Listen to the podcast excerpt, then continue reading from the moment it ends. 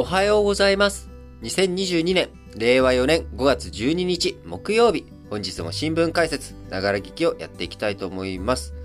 えー、なんかね、まあ、ゴールデンウィークも明けて、月火水木と、まあ、もう平日も4日過ぎてきたということになります。えー、なかなかね、疲れが溜まっているタイミングだと思いますが、え、私もまあ昨日予告しました通り、まあ、えー、おととい昨日とですね、ずっと夜勉強会の講師をやって、まあ2時間喋り続けみたいなことをね、2日連続でやって、どうしてもそういったことをやった後はですね、えー、夜なかなかあ早く寝るっていうことができないので、えー、2日連チャンだとですね、なかなかその昼にちょっと休憩したりとかっていうこともできずに、え、今ここに至るということになってしまっているので、今日は、え、3本のみ、でね、配信させていただきたいと思いますが、え、前置き、え、少し長くなってしまいましたが、今日、丸一の話題としては、北欧、まあ、特にフィンランド、スウェーデンの話ですけれども、え、こちらの安保動向、安全保障の動向についてお話をしていきたいと思います。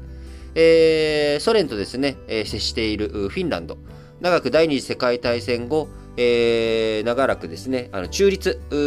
NATO とかに加盟せず、中立というふうに方針示してきたフィンランドですが、えー、今、フィンランドの首相であるマリン氏、えー、このね、サンナ・マリン首相、えー、日本に来日をしており、岸田文雄首相と昨日11日に首相官邸で、えー、会談をしました。その中で、えー、ロシアによるウクライナ侵攻、強く非難し、毅然とした対応を続けていく方針で両首脳一致をしました。え、また、えー、その会談の中でですね、えー、マリン首相からは、えー、北大西洋条約機構 NATO への加盟に関し、おそらく申請するだろうと伝えました。え、この後ですね、あの、もし申請ということになったら、えー、スペインの方で、えー、NATO のトップ会談というかね、えー、協議がありますので、え、そのタイミングで、え、NATO 側がフィンランドをどうしようかという話をしていくということになると思います。今回来日したマリン首相、フィンランドのマリン首相は、2019年12月に首相に就任し、今回が初来日となりました。日本とフィンランド、ロシアの隣国という点で共通し、安全保障上のロシアへの脅威、脅威、こちらをね、共有しているということで、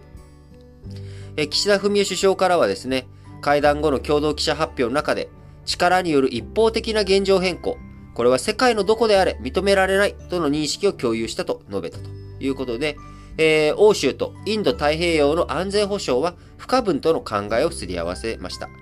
えー、今月下旬にはですね、えー、クワッド、えー、日本、アメリカ、インド、オーストラリア4カ国で構成しているインド太平洋の安全保障、こちらをね、えー、に対して向き合っていこうという枠組み、4カ国枠組みであるクアッドの首脳会談が日本、東京で、開かれます。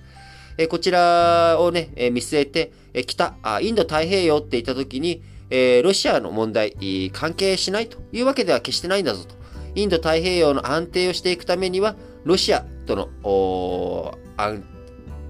ロシアの安定、あるいは、欧州、こちらをね、しっかりとやっていくっていうことが欠かせないということ、これをね、今回日本の立場としてもしっかりと明確、明言したということになります。えー、また、えー、フィンランドのね、えー、隣国にあたるスウェーデン、えー、こちら、イギリス政府、イギリス政府の話ですけれども、昨日11日、北大西洋条約機構 NATO 加盟を検討している北欧のスウェーデン、フィンランド、この2カ国が、えー、他国から攻撃を受けた場合に軍事支援する方針を決めました。え、ジョンソン、イギリス首相、今ね、外交構成非常に強めておりますけれども、え、11日、スウェーデンを訪れて安全保障宣言に署名をしました。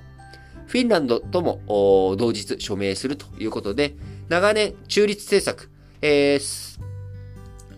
東からフィンランド、スウェーデン、ノルウェーと北欧3カ国ね、バルト、あの、3カ国、あ、バルト3カ国じゃない、あの、北欧のね、3カ国、えー、こちら、あ並んで、えー、いるわけですけれども、まあ、一番旧ソ連、えー、ロシアに近い、えー、フィンランド、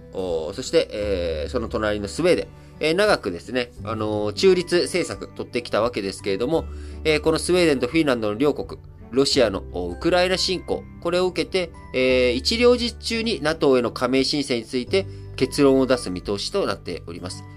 えー、もし加盟申請すれば、承認されて NATO の集団的自衛権の参加に入るまでの空白期間中に、NATO の拡大を嫌うロシアの攻撃を受ける、えー、危険性、可能性があります。えー、そんな中あ、空白期間中にですね、えー、もし、ロシアが攻撃した時には、イギリス政府が、あこう、もう、軍事支援するぞということ。これをね、明確にするために、今回、えー、安保宣言にイギリス署名をしたということになります。えー、ジョンソン首相、えー、11日のスウェーデンのアンデション首相との共同記者会見で、イギリスはスウェーデンの要請に応じて支援を提供すると語り、空白期間にスウェーデンが攻撃された場合、派兵による直接的な同国への防衛支援もあり得るとの関係、考えを示しました。え、イギリス政府、両国との防衛協力として、北欧へイギリスの陸海空軍を配置する計画も示したということで、えー、非常にですね、あのー、大きな動きが出てきております。えー、プーチン大統領、アメリカ情報機関トップのヘインズ国家情報長官、10日にロシアのプーチン大統領が長期にわたってウクライナ侵攻を、えー、していく準備をしているとの分析を明らかにしました。現在ね、えー、ウクライナ情勢、えー、まだまだ続いておりますけれども、えー、一体いつになったら終わるんだというところで、えー、プーチン大統領、長期戦の準備もしているということになり、えー、戦争がね、拡大していく可能性とか、ああるいは他の国に対してもですね、何か行動をとっていくっていう危険性、懸念があるというような状況になっております。えー、それを受けてですね、まあ、それを受けてというわけ、えー、まあ、今年のこういった緊迫化している世界情勢踏まえまして、防衛省がこの夏にまとめていく2022年版の防衛白書。こちらの中では、ロシアに対してですね、これまで、あのー、なんて表現だったかな、動向を注視する。えー、2021年版ではロシアの動き、これをね、注視するっていうような表現でしたが、今年、えー、今2022年版の素案だと、懸念を持って注視するということで、俺らはもうね、こいつらが何かするんじゃないかという前提でもう注目してるよという表現に変わっております。えー、北朝鮮についてもですね、えー、重大かつ差し迫った脅威ということで、えー、引き続き我々、